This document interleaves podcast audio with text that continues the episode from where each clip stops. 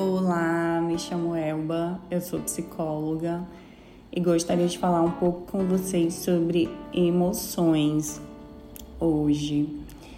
Bom, pessoal, sentir para algumas pessoas, lidar com emoções para algumas pessoas pode ser algo comum, né? É, isso fez parte da educação emocional, né?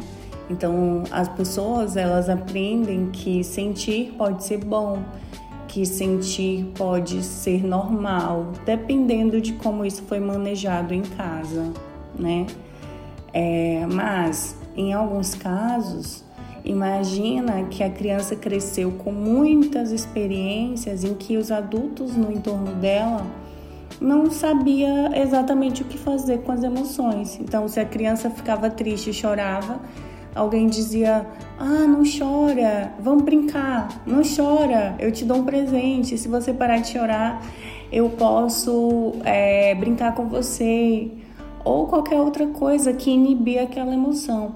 Então, algumas pessoas crescem com experiências como essas e tantas outras é, em que eles processam que sentir é ruim, que sentir é fraqueza, que sentir é estranho, que sentir não é bem-vindo, que expressar emoções não é bem-vindo, né? Então, às vezes essa inibição emocional, né, ela é gerada por causa dessas experiências e quando essas emoções vêm, algumas pessoas se assustam com elas, né? Acontece é o que a gente chama de, por exemplo, medo de medo, né? Medo de sentir medo, medo de sentir tristeza ou ansiedade por estar ansioso, né? Então, um dos aspectos muito importantes trabalhados na terapia, para alguns casos, obviamente, é essa fluência emocional, fluência nas emoções saber sentir, saber o que fazer com essas emoções, às vezes não ter que fazer nada com elas, né? Também vai ser aprendido, simplesmente é, vivenciá-las de uma forma natural.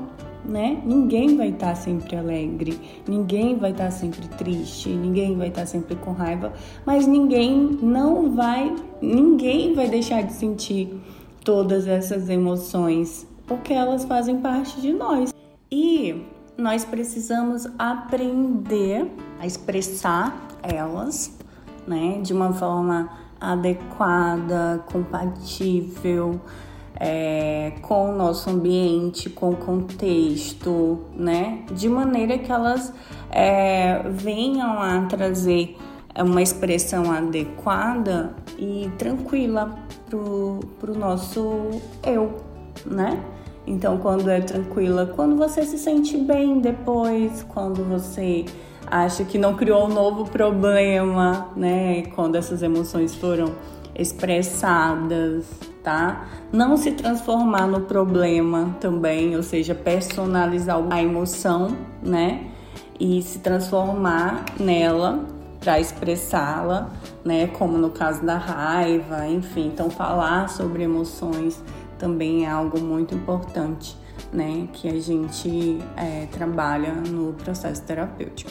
Pessoal, eu quero convidar vocês para conhecerem o Portal Não é Drama, tá? Entenderem a proposta do projeto, buscarem atendimento psicológico, tá? Com é, valor acessível certo? Então aproveitem essa oportunidade, divulguem para as pessoas que vocês acreditam que podem ser beneficiadas.